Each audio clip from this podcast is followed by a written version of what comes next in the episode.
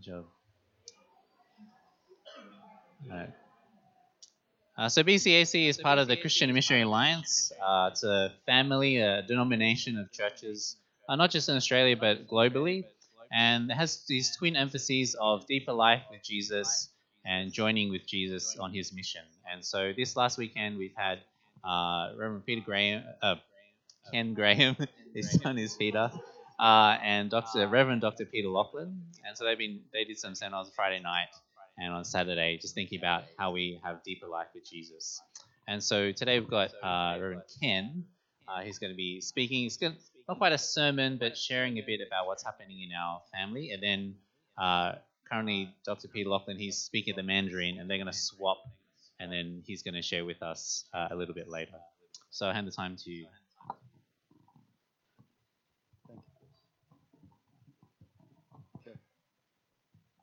And now we cross live to the Brisbane Chinese Alliance Church English congregation to hear what the news is about the Christian and Missionary Alliance around the world. I've always wanted to do that. Hello, people uh, out there in uh, internet land, and good morning to all of you. So good to come and to worship God together, isn't it? I'm wearing a jacket and tie because I'm going to the Mandarin service.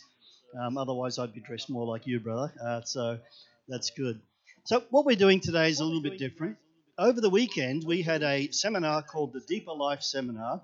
How do we walk in a deeper life with Jesus? And what are some of the things that encourage that deeper walk with Jesus? And what are some of the things that inhibit that? And we had a fabulous time on Friday night and all day yesterday. Uh, many of you were there. And uh, God did some fantastic work. Amen?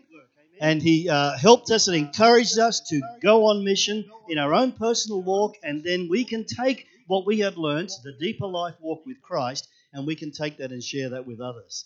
And uh, that's Christianity 101. Your walk with Christ is then shown and lived out, and others see that, and then they can uh, come and ask you uh, questions about what that is. That's what we're going to talk about this verse. Now, where's my uh, helping brother? Here you are, mate. If you happen to uh, get emails from me already, it means what? It means I have your email address, right? But if I don't, could you please just grab one of those? Select the projector is busy. Do you want to continue? Okay, I do. How's that? Is it working? Wonderful. Oh, hang on, it's not right. I need to do this now, don't I? I need to go uh, slideshow. Come on, mate, come and sort this out for me, and then beginning, right? Okay. So we are a mission with churches. Um, we are a movement of churches with common and like mind to see the gospel go out in our local communities and to see the gospel go out overseas as well. So, a mission with churches is very different. It's not a church with an interest in mission. We are a mission that has churches, and our primary opportunity as that mission is to support the missionaries and the mission and the overseas work of the Christian and Missionary Alliance, as well as reach people in our own local community. So that's what it means to be a part of a missionary movement. To be part of a missionary movement means that you are actually, in a sense, missionaries. Did you know that? Every Christian should be on mission. Every Christian can share the gospel, learn their culture, understand where you're living. Some of you will be given a special gift and called by God to be a missionary overseas, but all of us can be on mission. I just want to share with you a couple of quick things. This is my family. Those of you who haven't, is that pointer working? Yes. This is my family. So uh, those of you who don't know me, this is my wife and my. Uh, I have one wife and uh, three sons and eight grandchildren now. Last time I was with you, I think I only had seven. Um, and so this is what happens when families grow. So uh, uh, this is Joshua. I don't know whether I, uh, I don't think Joshua was around last time I was here, but Joshua is number eight. Isn't he a good looking kid? Takes after his grandfather. So uh, he's uh, Joshua is the new arrival. So um, uh, this is Ellie. Uh, this is my uh, uh, granddaughter as well, Amaya. So last time I asked you to pray, as I was being continued to be involved with the New South Wales Police as a chaplain. Thank you for your prayers in that. It's a fantastic opportunity to be able to engage with a special group of people and to bring ministry to people who need who need uh, uh, extra um, uh, who, who, are people I can actually uh, connect with. So let's just um, go to our scripture now. You will receive power when the Holy Spirit comes on you, and you will be my witnesses. Chris, the first song you sang, you need to send that to me on PowerPoint. We need to do that at Pastor's Retreat. Great song. Great way to start the service. Uh, say, Holy Spirit, come and help us. We need you. Help us to understand. Help us to worship. Help us to grow. So you will receive power and you will be my witnesses. They go together. You can't receive power or be a witness, they have to come together. Otherwise, you're just going to be a storyteller. But you want to tell the story, the life changing, empowering story of who Jesus is. Amen? We don't want to just be telling a nice story about a guy who lived two thousand years ago, right? We want to talk about the life saving Jesus. Now, the other verse is uh, 3 Peter 15. I'm going to focus down. Always be prepared to give an answer to everyone who asks you to give the reason for the hope that you have and do so with gentleness and respect. Let's park here for a second. Who asks you? We talked about that last time. Who asks you? in the fullness and the presence of the Spirit, as Christ is changing our lives into his likeness, our lives should be different. Our lives should be distinct. I'm going to ask you to live questionable lives. Does that translate well? it means to live a life that invites questions. Why are you so relaxed? Why are you confident? Why are you not trembling in fear when the world around us seems to be falling apart? And yet, the confidence and presence of Christ in our lives will make us distinctive, will make us different. And your family will be different from everybody else around you as well. So, what I want to do today is, uh, is move along from that and talk about some of the things we're doing overseas because we're tag teaming today. And so, Dr. Lachlan will come soon. Thank you for calling me Peter. That was great because my son's Peter. And uh, Peter is 23 years younger than me. And uh, so thank you for that, Chris. I'll give you the money later. So we need to be people of hope. And to define what the Christian Missionary Alliance stands for is our logo. Jesus is our Savior, Sanctifier, Healer, and Coming King. Absolutely. But if someone says, What is your local church about? you could answer this way We are people who proclaim hope healthy relationship with God and others, on mission to everyone, everywhere, all the time, people of prayer and people uh, of praise, worship, and we are empowered by the Spirit for the task He has given us. You could spend on those four points a good half an hour and tell people what the CMA is all about, what the Christian Missionary Alliance is all about. So you could learn that. Um, three years ago, the sermon's probably on the, the whole sermon's probably on the system. But I want to talk about Indonesia this morning. The CMA, uh, we have workers in Cambodia.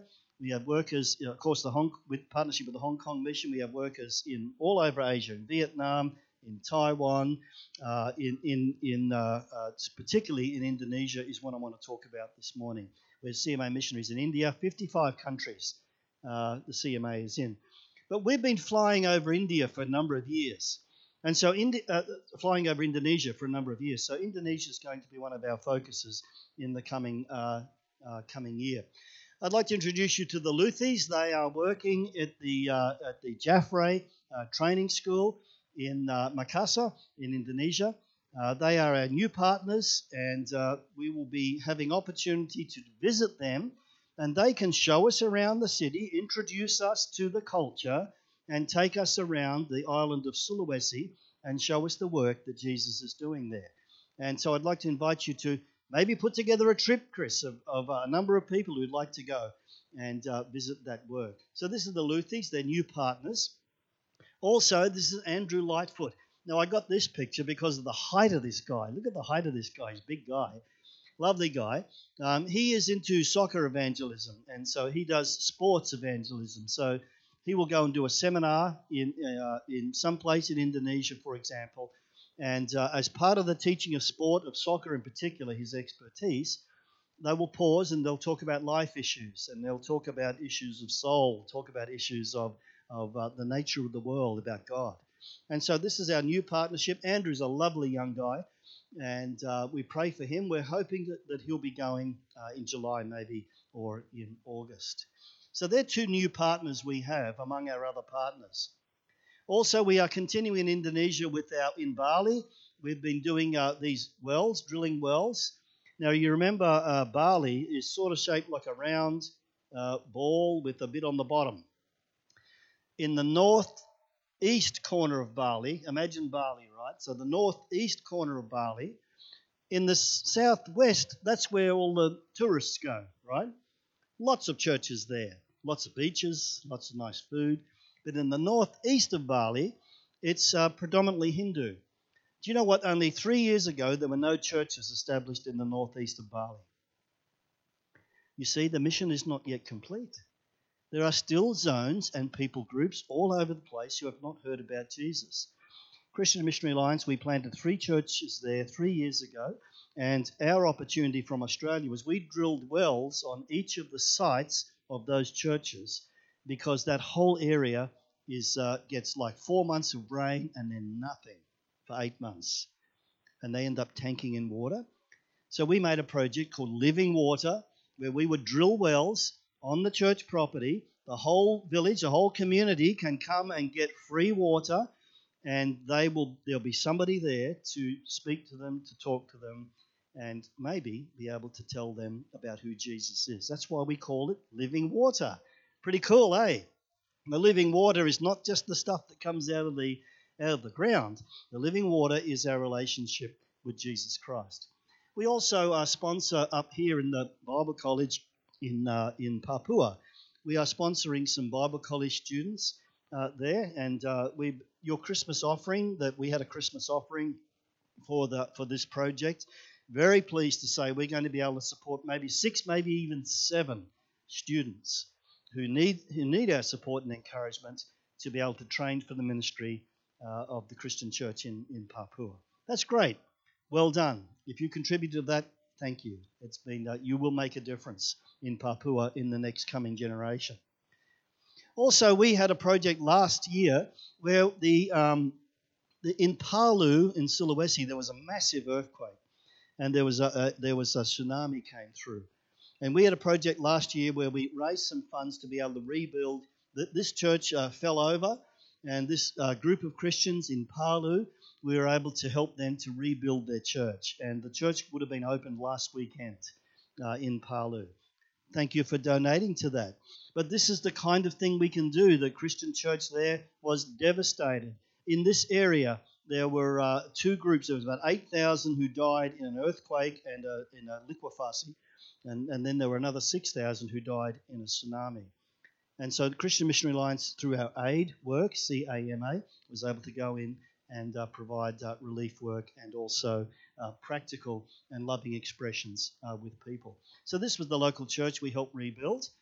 Um, we also uh, help uh, local people um, who need, what shall we say, help them to get back on their feet by helping them re-establish their, their farm uh, what happened was there was a massive earthquake and the water table got fractured. So a lot of the rivers redirected and all the wells that were dug in that area were no good anymore. And so we've had to go back in and, and uh, help people uh, with, uh, with uh, getting water out of the ground and, and helping these farmers get going here. This is us here. I'm inspecting the dragon fruit. Does anybody know what dragon fruit is?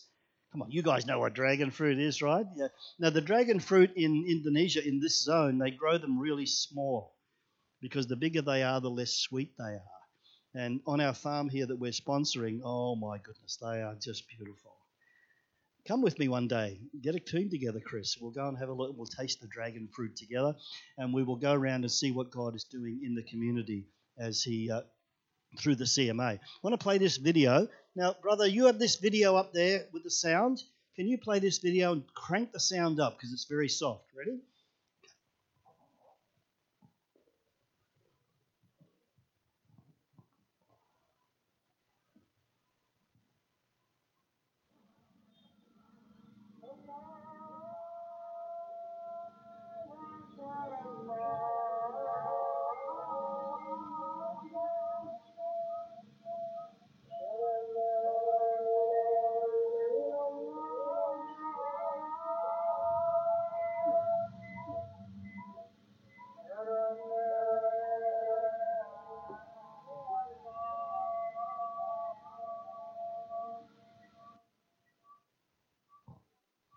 Okay, you can go back to my PowerPoint. Go back to my PowerPoint.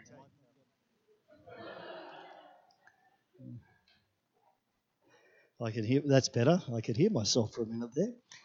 So when we do um, uh, work in uh, uh, places like, um, is that me or you? Okay, you can stop it. Um, when we do uh, relief work, you don't just get off the boat uh, or get off the plane and say, okay, we, we know there's been a massive disaster here. Where are the Christians we can help? It doesn't work like that, does it? You minister and you help the people who need your help. And guess what? Indonesia is 94% Islamic. And so we were able to help these. This is a, another video. This is a, a, some people in a school we helped. And uh, I won't play the video for you, but they're actually singing a, song of thanks for those who came from overseas to help them to rebuild their community. And because uh, you can imagine kids in this environment, some of them lost their family members and stuff like that. This is the gospel. You, you did the little thing, right? Hang on, see if we can get it right. Book, pray, is that right? Go, okay, and then send, was it? And then after the sending was catching, was uh, the big arms, and then you put the fish in the car and drive off or something. Is that right? yeah. So this is what it means. Now, that was pretty good. What did I get? Five out of six was that? Yeah. Um, this is what it means to go and to show God's love with feet and hands and also, we don't just go to do relief work, we also take Jesus with us and we share his love with us. So I'm just going to forward through that. Okay, so this, uh, this, oh, go back to that slide there. That's it. This is also, we were able to help build some houses. Um, there was a small Christian community. This is on the shores where the tsunami came through. This little guy was telling me about a 20 foot wave. He's sitting on the edge, they lived on the edge of the water He's watching a little tiny TV screen. He glances out the window and there's this massive dark shadow coming across. His mum runs inside, who's seen it as well, grabs him, and they run up the hill away from the shore. And even though they're running uphill, they still got swept off their feet with a meter of water. And this young guy grabbed that tree and he's hanging on the tree like this as the water is, you know, pushing him like that. And uh, what an amazing uh, situation they were in. This little girl, the same. This is all that's left of the community. There was one. Go back to that picture for me. There was one um, one concrete building. Everything else got swept away. Six thousand people gone. And we were able to help that uh, a small community there by rebuilding some uh, residences and some houses. And uh, it was one of the great privileges of my life to to sit with these families and hear the stories of uh, what God is doing there. Uh, one more, next one. And this is uh, uh also um, some. This is the local high school, and uh, we're provide. It's an agricultural high school. We're actually providing some wells because when you teach agriculture and the water table fractures and you've got no more water coming out of your pumps, guess what? How do you teach agriculture without water? So uh, a project we're doing very, very soon is to be able to provide water. We have a good relationship uh, with the people there. So they're the kind of things we're doing. Uh, next one, please. Is there another one? Yeah, let's show this video. Yeah, let's Can you get the sound video. on this one?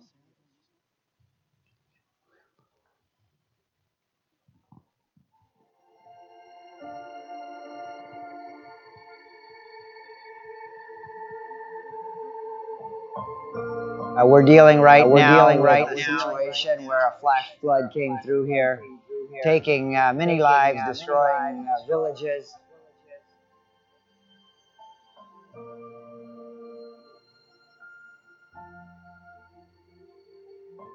It's a joy to be here, to be serving God, to be serving the people.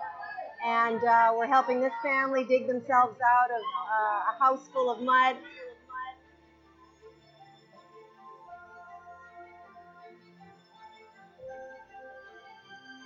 Uh, you can see people, all people's stuff is totally destroyed. Um, all their personal belongings wet and messed up. So we're trying to help them a little bit with that. This lady here, we cleaned out her house in a day. and uh, she is sick. She is a widow, but every place we go, we tell them that it says in uh, James 1:27 that uh, true religion is to be helping orphans and widows and those who are in desperate need. The truck, uh, we got uh, delivering water in that.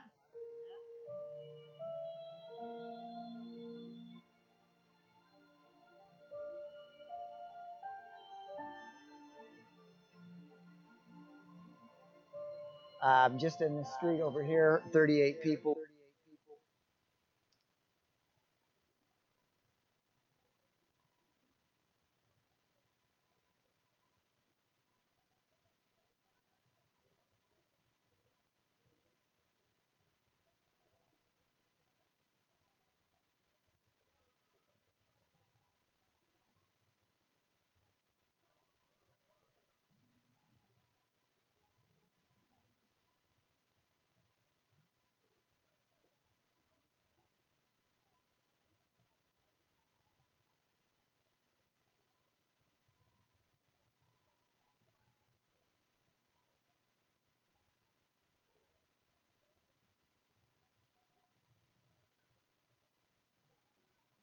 And uh, he will, oh, I'm back. And he will uh, uh, present to you now.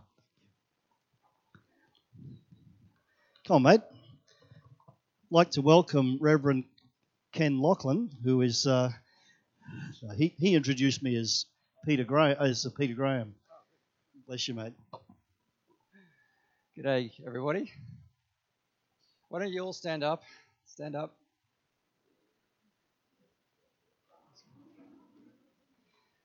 All right, stand up, turn around, turn around, um, say hello briefly to somebody, and then the back of their heads, and then uh, sit back down again.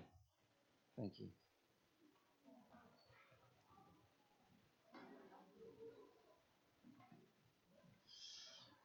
All right, so this is my first ever tag team message. So I'm very excited. It's great.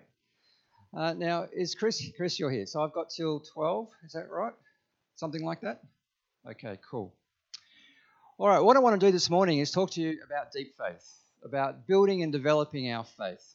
And the passage that we're, going to look at comes from the Gospel of Matthew, uh, chapter 8, uh, verses 5 to 13. So if you've got your Bibles on your phone or whatever, please turn to it. Um, I don't have the whole thing up on the PowerPoint. But there's really one verse that I want to bring to your attention and reflect on uh, this morning out of that passage. But let's let's look at it um, together. What have I got here? Yeah, I've only got the one verse, verse 10. So let me just read verse 10 as you got it, the whole thing in front of you. What's happening is that the centurion has come to Jesus. Uh, and the centurion has a servant that lies at home who's paralyzed and in great suffering, says, says Luke in his account of this, one, of this particular story. And the centurion wants Jesus to come and heal him. And so Jesus, being the compassionate person that he is, says, Yes, I will go and heal this, uh, this servant. But the centurion stops Jesus and says, No, you don't need to come into my home. For I am a man under authority. I say to this one, Go, and he goes, and to that one, Come, and he comes. I say to this one, Do that, and he does it. So the centurion says to Jesus, Just say the word, and I know my servant will be healed. And because of that demonstration of faith, Jesus then says this He was truly amazed and said to those following him, Truly I tell you, I have not found anyone in Israel with such great faith. Now, that's pretty cool, isn't it? You would love Jesus to say that to you wow, you've got great faith. In fact, I haven't found anybody in the all of Brisbane that has such faith like you. That'd be pretty awesome. In fact, Jesus actually is only amazed, well, in the Gospels, Jesus is said to be only amazed by faith twice. Here, in this one, where Jesus is amazed at the centurion's great faith, but also then in um, the town of Nazareth, where Jesus gets rejected and the Gospels say that they are that Jesus is amazed at their lack of faith. So there's something going on here. There's something about the faith of people that moves the heart of God. And that's what faith does. Faith moves the heart of God to action. I know Jesus is moved by the heart of this man, the faith of this man to heal the centurion's, uh, to heal the servant that he had. And so, what we want to do is ask ourselves the question how do we move in our Christian walk to develop great faith? How do we grow in our faith to the point where Jesus says, You've got amazing faith? That'd be pretty awesome. So I want to think about that just for a few minutes. Before we do, though, we have to ask ourselves the question what is faith? Now, if you ask people out there in the world today what they think faith is, they'll give you this answer belief without proof. Believing something without any evidence. You have to take it on faith. There's, there's no proof for it, there's no evidence for it, you just have to believe it. Well, that's not what the Bible teaches about faith. Faith in God is not belief without proof. Rather, what the Bible says is that faith is having complete trust or confidence in someone. All right? We, we believe that they are going to act in a way that is consistent with their character because we trust them and because they have proven themselves to be trustworthy. So I have faith in my wife, for example, that she is going to uh, do certain things because she has proven over the 21 years of our marriage that that's the kind of person she is. So I believe with certainty that she'll do this or she'll do that because she's proven to me time and time again that that's who she is. And so we have the same kind of confidence or trust in God. God's character, who God is, who God has revealed himself to be, the consistency, the love of God, gives us confidence in him, gives us an opportunity to put our faith in him because we know he's not going to go back on his promises. He's going to be true to his word. And so we can develop the kind of faith that, uh, that moves the heart of God because in actioning that, we are saying to God, We believe who you say you are. Now, think about faith on a bit of a spectrum like this. Say on the left hand side of here, on the, on the bottom one, this bottom arrow is the faith arrow. Maybe we start off having a low amount of faith. And then as we go in our Christian walk and we see how God is trustworthy, we start to move forward in, in our, and growing in our faith. And so we move across to the right hand side and grow up in having a greater level of faith in our Christian walk. Now, correspondingly with the growth of faith is a inversely proportional decrease of doubt. So faith and doubt actually go a bit hand in hand. And, and Jesus would often talk to the disciples Why did you doubt? Why didn't you have faith in this? And so as our faith increases, doubt decreases. But you see, at every single point on that spectrum, faith and doubt coexist. You know, sometimes we think that if we doubt God will do something, oh, we might be sinning. I'm not so sure that it's sinful. I think it's a demonstration that we've still got a way to go in our faith. What is sin, however, is unbelief. And Jesus was very severe on the disciples for their unbelief when they did not believe that he'd been resurrected, because that was a, an unbelief of the truth. And we are to believe what God says because he is truth. And if we do not believe what God says, then that is unbelief in our hearts, and that is sin, and that needs to be confessed with. But if we're struggling with faith and we've got some doubt, that's normal. That's part of the Christian life, that's part of Christian growth. And so God calls us to journey with Him in learning how to trust Him more and more. So we can also look at it as a bit like a continuum. Okay, give you another visual idea. On the left hand side, faith is, is small. On the right hand side, faith is great. So, the left hand side here, faith is like hope, in that I hope God is going to answer this prayer. All right? I hope God's going to turn up. I hope God's going to help me in my exams. I hope God's going to help me with my job. I hope God's going to help me with that relationship problem. But I don't really expect Him to. I don't know if He will. I just hope it. Right? We've all been there. I've been there in my life, in my Christian journey. I hope God's going to answer that prayer. And so that's, that's an evidence of low faith, low faith. But as we move and grow in faith, our hope turns into expectation. I expect that God is going to answer that prayer. I have an expectation He's going to intervene into that relationship. So when He does, I'm not surprised. Now, does God answer every single prayer that I've, I've prayed positively in the way that I want? Maybe not, but I have an expectation that God is going to answer my prayer. And if the answer is not what I like, then God will give me the strength to get through that. So we're moving and growing in faith in this. And on the right hand side, there is certainty. And this is where I know that God is going to answer the prayer because God has already revealed his will to me in relation to this, and that I know it's going to happen. So let, let me ask you this when Jesus was, was ministering on earth, did he minister with the faith of hope? You know, he's walking around doing his teaching. He sees a leper come to him who asks to be healed, and Jesus is like, "Well, I hope this leper's going to get healed when I when I tell him to get healed. It's going to be embarrassing if it doesn't happen." You know, is that what Jesus did? Did he just have a level of hope? All right, or the lame man to get healed? Or when Jesus was casting out demons, oh, I hope they go. No, that's not what we read in the Gospels. Jesus operated out of certainty. He knew. Now, how could Jesus know? Some of you are saying, well, because Jesus was God. Yes, Jesus was God. But Jesus was also human. And what does that mean? It means he's just like you and me. Are you human? Okay, I got three nods out of the entire congregation on that question. Chris, you got some work to do. All right, let me let me just confirm it. You are human. Okay, um, I'm looking around. No aliens amongst you. You're all human. Guess what? Jesus was 100% human. He's like you. And like you, Jesus was filled with the Spirit of God. That's how Jesus operated in his human ministry. Not in the power of his divinity, but in the power of the Spirit, just like we are able to operate.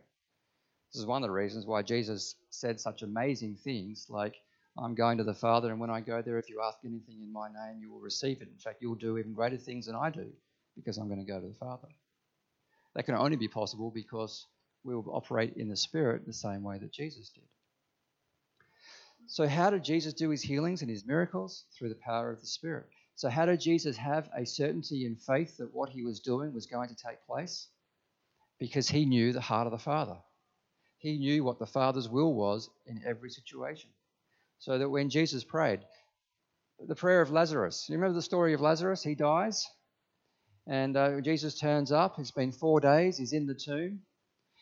And he stands there, and Mary and Martha are there, and they're crying, and the crowds are crying, and, and even Jesus cries because he has compassion upon them because they're grieving. And he says, "Roll open the roll the stone away." And then he says, "Lazarus, come out!" in a really loud voice.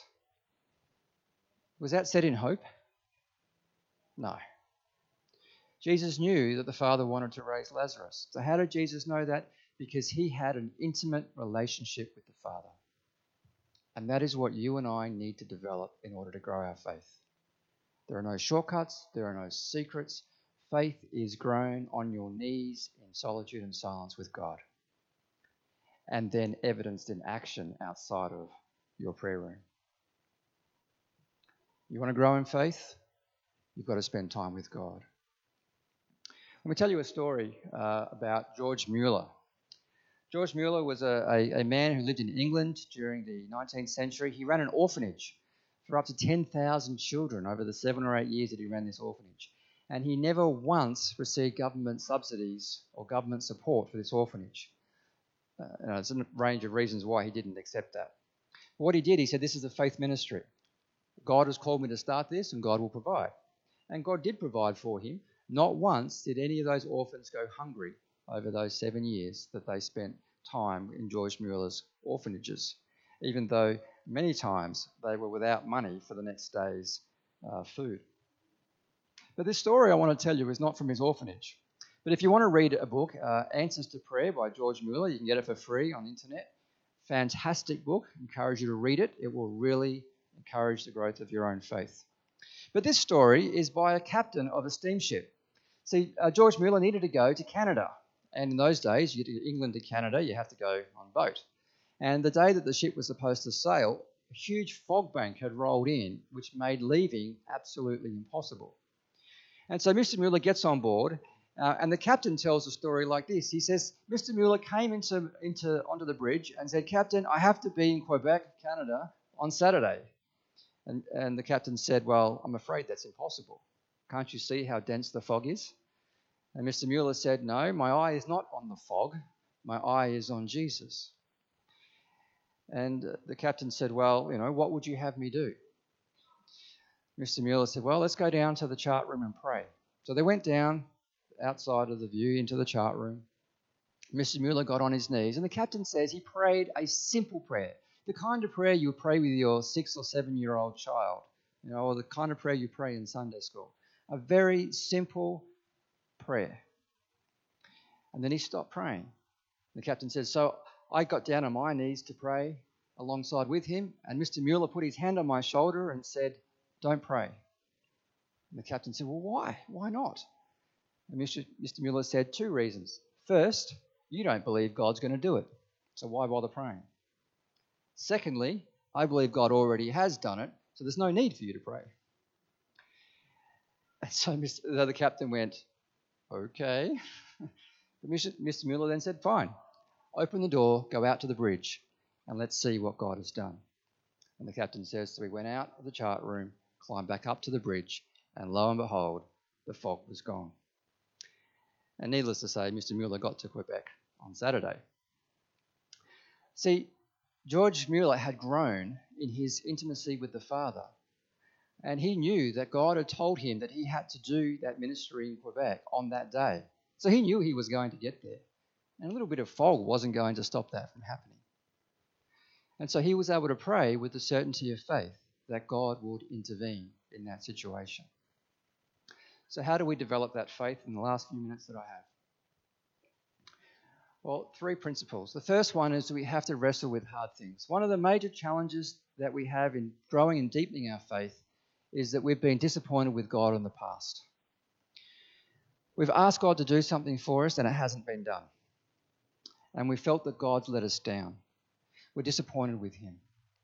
And in those situations, we either uh, rebel, resign, or we surrender. We can rebel. We can say, oh, well, if that's the way you're going to treat me, God, I'm out of here.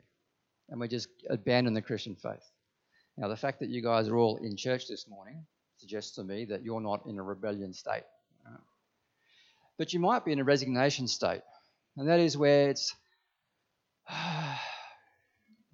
God doesn't really look after me very well. That's just my lot in life. There's no point fighting it hey, he's God, I'm not. I just I just do what I can. But that's not where God wants us to be either. What God wants us to do is to surrender. To say, all right, Lord, your ways are higher than my ways. I don't really know what's going on here, but I trust you. I might have been disappointed. I might have wanted something and it hasn't happened. But I'm going to trust you that you will redeem that situation and you will comfort me in my grief, but you will also encourage me to take a step forward in the paths that you have got for me. So that's something that we need to work through. Look, faith is often deepened in the valley of trial. We want to grow in our faith. God will often take us through those hard things. Because let's face it, when things are easy, when you're acing all your exams, your job's going fantastic, you've got lots of money, your relationships are all good, we often don't need God. I've got it, God. Don't worry about it. In fact, just stay away. You might wreck it, right? And unfortunately, if we are honestly asking God to grow us and to deepen our faith, then God's got to sometimes take us through those valleys so that we can truly learn what it is to trust Him. Secondly, we have to spend time alone with God. This is what Jesus did. He built his intimacy with the Father on earth, and he encourages us to do exactly the same. You've got to read your Bibles, you've got to pray. I know we say that all the time, but you've got to do it. You've got to do it every day. All right? I'm not talking about 30 seconds. We're talking about spending quality time with God. If I spend 30 seconds with my wife a day or a minute and said, Oh, hi dear, how you doing? Blah, blah, blah, blah, blah, blah. Yep, I'm off yeah, I'd be in big trouble. Uh, just put it that way. Now, God is patient. God is kind. God is lo- long suffering with us. He doesn't treat me like my wife would, okay? Which is great in those situations. But He delights for us to spend time with Him. Can you spend 30 minutes with God a day, alone, in your room? Find a spot where you can do that. 30 minutes. It's not that long. You probably spend 30 minutes on Instagram or you're like my daughter on TikTok. I don't even know what that is, but she tells me, Oh, I guess what I saw on TikTok today. Like, a clock, you know, but apparently it's something else. Um, but, you know, it's it's like she spends hours on that. Like, you know, did you spend even a little bit of time with God today? That's where our faith gets deepened. Intentional reading. Read the stories of George Mueller. Read the stories of other heroes of the faith. They will deepen your faith. Testimonies of others, hearing what God has done, experiencing God from yourself. All these things are key ways of growing in your faith. And finally, faith deepens with action. You know, it's it's not just about saying, God, I believe that you said this is true. I believe it's true. But then we actually have to walk in it. All right? Jesus says you have uh, told his disciples to go into all the world and preach the gospel and make disciples and baptize people in the name of Jesus and the Father and the Son, and then command them to do everything I have commanded you. There is an obedience element here. And Jesus says, you know, if you love me, you will do what I say. You have to walk in obedience with Jesus in order to see your faith grow. This is the hard bit. To be honest, it's actually easier spending time with God in the morning or in the evening than it is to do this, this bit. This is why G.K. Chesterton, he was an English playwright, he said this amazing thing. He said, The Christian faith has not been tried, that extra found there shouldn't be there. The Christian faith has not been tr- tried and found wanting. Rather, it has been found difficult and left untried. All right? The true Christian faith is a challenge because we are called to walk in obedience. And that requires full surrender and actioning the faith. Let's pray. Father, we thank you for your goodness, for your love for us, and that you call us into a relationship with you. And Lord, I praise you that you have not saved us just to leave us where we are. And Lord, while the Christian faith may be challenging in order to grow in the, in the faith that you would have us have, well, we know that you have uh, made it easy for us to be saved so that we can be in relationship with you, so that we can commence that journey. And Lord, we praise you that you love us so that, and you want us to enter into this relationship with you. So, Lord, would you um, encourage us, pour your spirit into us, and draw us to yourself so that we would spend time with you, so that we would be able to move along the faith spectrum, growing in our faith from hope through expectation into certainty. That we would not be presumptuous, but we would be waiting upon you to hear what it is that you want to do in every situation.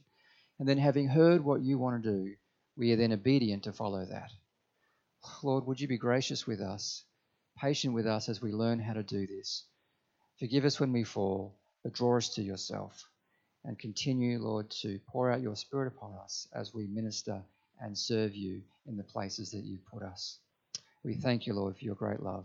In Jesus' name, amen. amen. Thanks, guys, and Chris.